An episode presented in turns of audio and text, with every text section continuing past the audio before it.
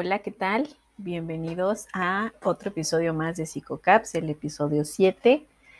Eh, espero que estén teniendo un excelente viernes y si no, pues el día que lo estén escuchando, una excelente tarde, noche, día, mañana, madrugada, lo que, lo que, lo que esté pasando en este momento. Eh, el día de hoy traemos la parte ya de las habilidades avanzadas de nuestro tema que estamos retomando sobre habilidades sociales ya en su forma más extendida. Y pues esperemos que, este episodio sea de su agrado. Espero de verdad que hayan este, pues, reflexionado acerca de las habilidades básicas y, les haya gustado y, tengan como ya ese gusanito de ver cómo se puede mejorar de alguna u otra manera. Y, que, y más que nada, pues que puedan ustedes eh, empezar a, mejorar en ese aspecto de su vida. Eh, Igual vamos a ver estas, estas son un poquito menos, pero tienen la, la creo que yo estas sí son un poquito más difíciles de ver y, yo creo que a muchos nos van a hacer mucho ruido en, ese sentido. Y recordemos que estamos retomando la teoría de Goldstein acerca de las habilidades sociales. Ya vimos la semana pasada las habilidades sociales básicas y el día de hoy vamos a estar revisando lo que ocurre con las habilidades avanzadas. Eh, y, de verdad estas creo que, les digo, no son muchas, son menos, de hecho son, eh, son siete, seis, eh, seis, y, y, pareciera que, pues diríamos, pues si ya tenemos las otras, claro que esto va a estar súper fácil, ¿verdad? Pero vamos a ver que sí es un poco más complejo que eso. Recordemos que Goldstein habla de que todos tenemos la posibilidad de tener estas habilidades, solo no las estamos desempeñando con la frecuencia que es necesaria. Eh, y vamos a ver cuáles son eh, para que las vayan revisando, vayan tomando nota en caso de ser necesario y les voy a dar algunas formas en las que podríamos trabajar estas habilidades de manera muy cotidiana. Pues la primera es pedir ayuda. Y aquí fue donde dije, no, pues sí, sí está difícil, ¿verdad? y no por, no porque este vaya, sea difícil pedir ayuda, sino porque creo que ese es uno de los temas que más frecuentemente se trabaja en terapia o sea, incluso ya cuando llegan a terapia fue porque de verdad ya pasaron muchos sucesos o muchas situaciones que, que llevaron a las personas a esa crisis tan fuerte que tuvieron ya que pedir una ayuda a lo mejor que ya parece hasta una medida desesperada. Y si lo analizamos, creo que la mayoría de nosotros, y me incluyo, a veces pues queremos hacer las cosas por nuestra cuenta, queremos que todo se haga a mi manera, a mi forma, y entonces se nos olvida que existen personas, situaciones, instituciones que nos pueden apoyar de una u otra manera. Incluso a veces como el saber platicar con alguien, aunque no, no me vaya a ayudar necesariamente o a, dar una solución, tal vez esta persona me puede orientar hacia alguien o hacia una institución o una situación donde yo pueda resolver ese problema o esa cuestión que me aqueja. Entonces, pues pedir ayuda yo creo que sí es muy complicado la mayoría lo vemos como, muchas veces yo he escuchado comentarios como de, no, porque se van a reír de mí, me da vergüenza, o van a pensar que no puedo, que no sé. Y aceptar esa cuestión del no saber o el no tener el conocimiento creo que a veces nos genera muchísimo conflicto. Pero yo creo que pues también es válido que veamos que no lo sabemos todo, que hay cosas que de verdad pues no son nuestro fuerte y que pues tendremos que pedir el apoyo de un tercero o de varias personas porque ya no somos lo suficientemente hábiles para eso o nuestras capacidades en este momento por una razón u otra se encuentran pues bloqueados. Que eso también es algo que ocurre mucho, ¿no? Yo puedo creer que bajo no presión pues puedo ser más funcional, pero ya bajo un estado de, de, de una presión o de una crisis tal vez ya no soy tan funcional y entonces tengo que recurrir a alguien. Esta parte pues yo creo que a veces lo podemos hacer incluso intencionalmente, ¿no? aunque ya sepamos hacer las cosas, creo que sería bueno que de vez en cuando le pidamos ayuda a alguien, nada más para pues practicar esta habilidad. Obviamente que pues cuando lo necesitemos también debemos hacer uso de ella porque pues esa es la idea, pero creo que una forma de practicarla sin sentirnos a lo mejor tan vulnerables o empezar a detectar esas emociones y sentimientos e ideas que desencadena esta conducta en mi persona, pues sería haciéndolo como que al propósito, ¿no? De, ah, bueno, pues sí tengo quien me lleve, pero está bien, le voy a pedir el favor a un amigo, a ver qué tal. O voy a fingir por un momento que no sé y, voy a ver cómo la otra persona me lo explica o me ayuda o me da información, ¿no? Creo que a veces también esta postura del no saber nos cuesta muchísimo eh, trabajo y entonces queremos que no se den cuenta que no sabemos, ¿no? Entonces eh, incurrimos en muchas faltas y terminamos autosaboteándonos o haciendo las cosas mal y frustrándonos mucho. Entonces, pues una, la primera habilidad avanzada es pedir ayuda. Entonces, si tienes una situación, pasa algo, lo que sea, pues pide ayuda. Yo creo que nomás vale que hagas algo, que tomes una acción muy concreta, a que te sigas generando más estrés o más inseguridad o más miedo por seguir nada más repitiendo una conducta que sabes que te lastima o que sabes que te está haciendo daño. O que si no la resuelves, pues te va a generar otro tipo de situaciones, ¿no? Otro tipo de problemáticas bien dicen por ahí, a lo mejor suena muy trillado, pero pues siempre hay una solución para todo, sí, solo, solo hay que buscarla y a lo mejor pues darle esos medios necesarios para que se logre. La segunda habilidad avanzada sería si tengo la capacidad de acercarme a un grupo para iniciar eh, una conversación o introducirme a la actividad que estén haciendo. Yo creo que este es muy común en las fiestas y ya lo habíamos platicado en las habilidades sociales básicas, como el llegar a presentarse o cosas así esto ya es acercarse a un grupo, ¿no? Por ejemplo, si tú llegas a una fiesta y hay unas personas y tú estás solo, si llegas, si te incluyes, si también platicas, si también juegas, si también cuentas chistes, si también haces algún comentario. Porque luego creo que sí pasa, ¿no? De llegamos a algún lugar y como no conocemos a nadie, pues nos aislamos y luego nos aburrimos, nos vamos, nos nefastiamos y adiós, bye, ¿no? A veces, el, eh, obviamente yo sé que la parte social no ayuda, pero la mayoría de las veces creo que tiene que ver con nosotros, el no prestarnos a esa posibilidad o a lo mejor llegar a una fiesta, un evento, no sé, algún concierto, algo así, ya, que vuelvan, o antes, y, poder incluirme con personas que sean totalmente ajenas a mí, pero que en ese momento estamos compartiendo un tema o estamos compartiendo una situación. Entonces, creo que esta habilidad tiene que ver un poco con el ser, eh, vaya, inclusivo contigo, de decir, bueno, por ahora voy a ponerme en este plan o voy a tratar de hacer esto eh, para ver cómo funciona la dinámica.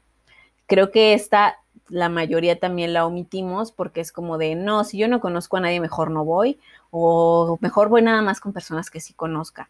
Entonces, cuando estamos en lugares desconocidos con personas desconocidas, nos genera muchísima ansiedad o nos genera mucho miedo y terminamos por irnos o sentirnos nefastos o sentirnos agotados por, porque no era lo que nosotros queríamos o lo que esperábamos pero pues podemos ver que podemos practicar acercándonos a lo mejor a una persona o a un grupo muy pequeño o a lo mejor tratar de incluirme en la charla o en esta cuestión de lo que se esté hablando, se esté diciendo, que puede ser una opción, claro, claro está, ¿no?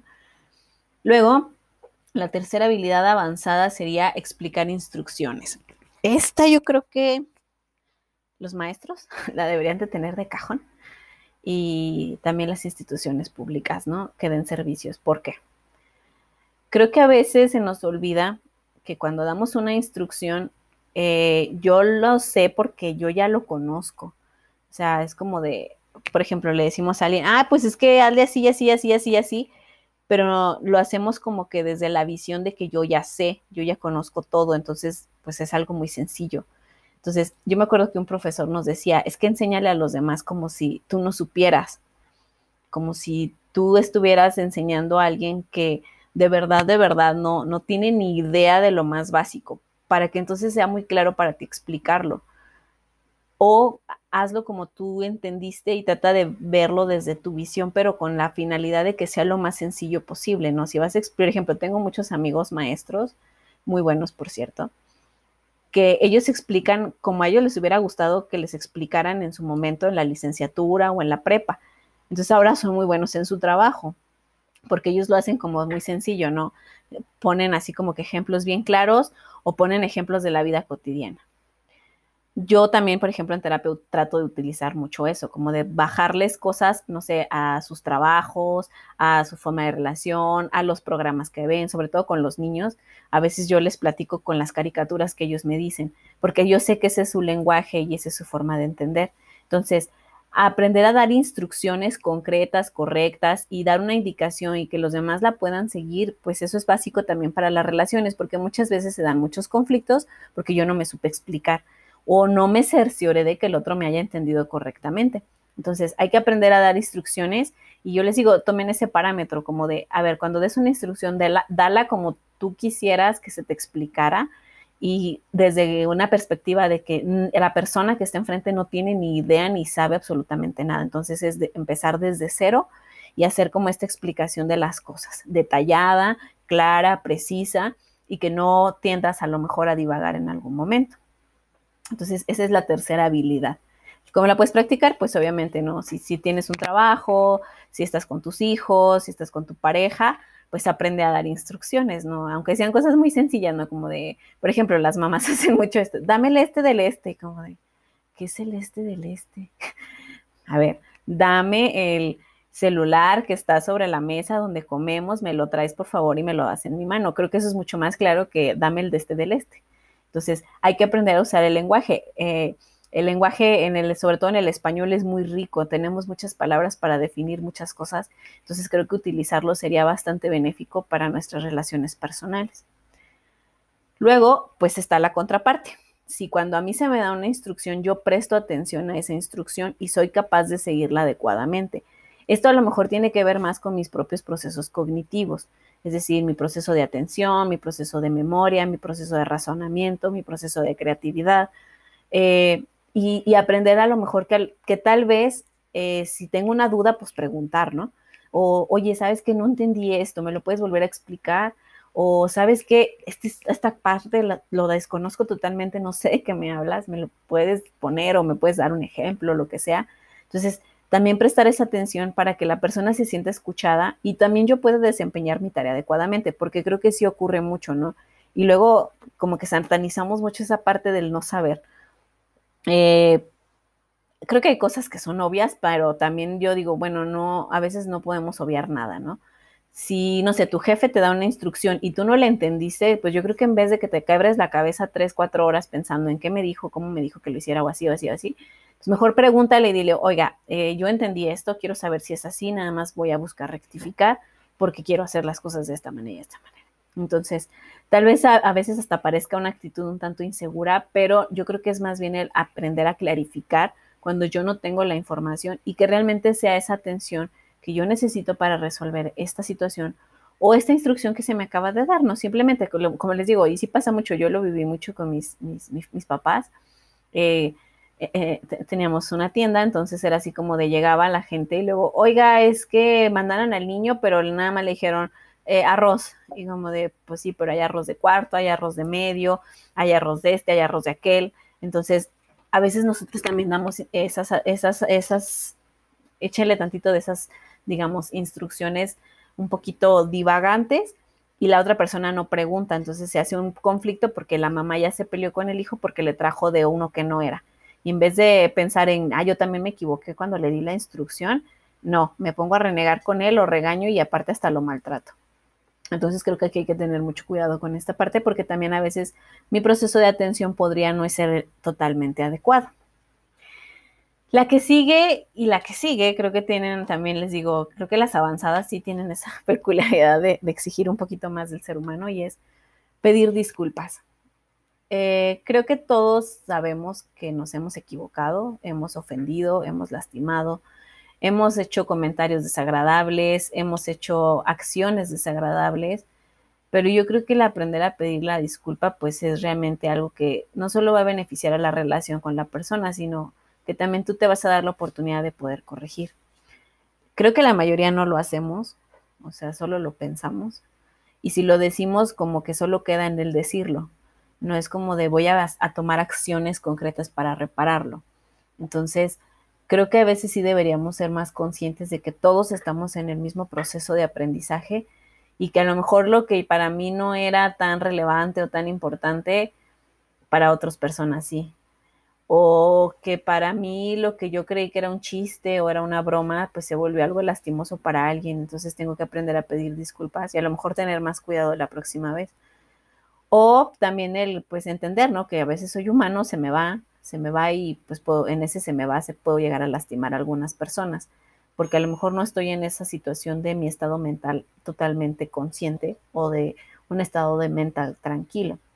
Entonces, pedir disculpas, a veces un lo siento, a veces un perdóname, a veces un chin, la regué, o oye, de verdad no quería hacerte sentir así, Creo que hay muchas formas de pedir disculpas y hay que ir buscando la que yo me sienta cómodo y expresarlo. Creo que eso, eso también genera mucha confianza entre las personas, ¿no? El, saber que estás con alguien que es capaz de reconocer que se equivocó. y pues entender, no, pues todos nos hemos equivocado, todos hemos metido la, una pata, dos patas hasta las cuatro y pues tener, aprender a decir, sabes que lo siento, lo siento, no, no quise causarte ese, ese daño y voy a tratar de, de, de repararlo de esta manera, ¿no? Y pues la última es si yo puedo persuadir a los demás acerca de un tema o una situación que a mí me interesa. Persuadir no es lo mismo que convencer. O sea, creo que convencer es como de a fuerzas quiero que sea lo que yo quiero y persuadir yo lo veo más en un sentido como de, vaya, abrirme al diálogo con alguien que a lo mejor tiene una postura totalmente ajena mía. Creo que esto también ya pasa mucho de, ah, si no piensas igual que yo, entonces, ay, X, no quiero platicar contigo, qué hueva. Y no es así, yo creo que sí podemos aprender también a entender y a escuchar cómo piensa el otro para ver por qué piensa de la manera que piensa, ¿no? Creo que todos en algún momento nos hemos dado cuenta que hemos tenido pensamientos, creencias, ideas erróneas y con el tiempo las vamos rectificando. Y yo creo que ese es un ejercicio muy rico en cuanto a cuestiones de socialidad y de conocimiento, el poder discutir con alguien que a lo mejor tiene una postura totalmente ajena o contraria a mí, para yo poder entender cuál es esa visión de vida, porque al final no existe una sola visión de vida, existen muchísimas.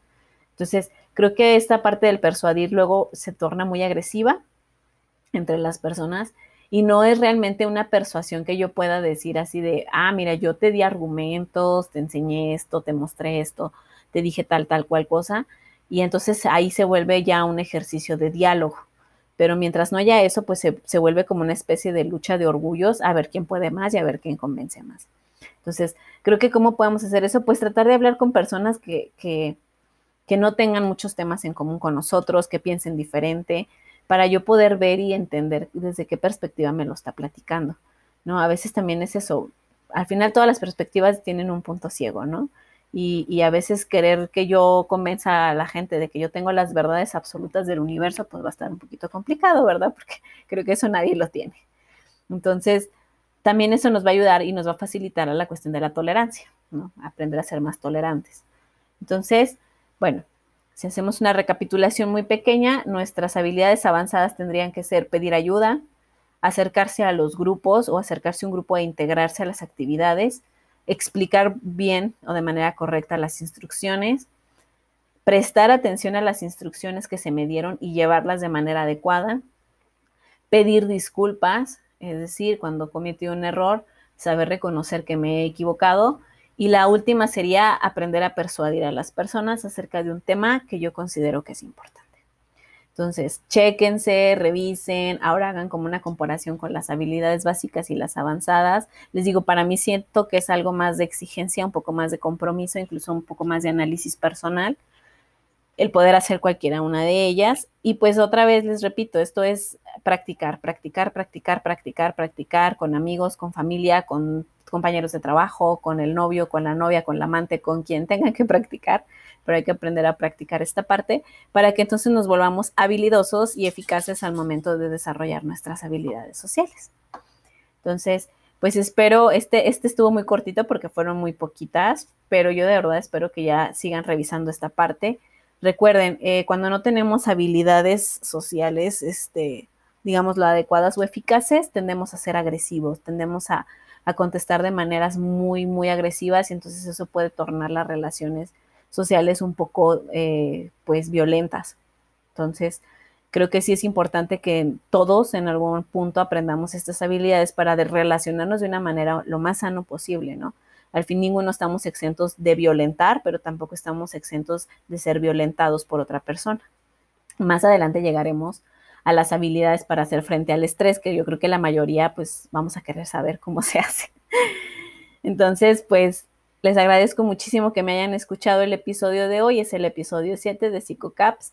Esta semana, el sábado, tenemos el en vivo, pues mañana tenemos el en vivo de cómo afecta la violencia a los niños. Eh, entonces, este tema va a ser, híjole, creo que muy interesante para muchas personas y vamos a abordar un poquito de las consecuencias que tiene que un niño sea, ahora sé que presencie, participe y sea, como quien dice, eh, espectador de cuestiones de violencia y, cómo eso va a repercutir en sus, en sus procesos de desarrollo, ¿no?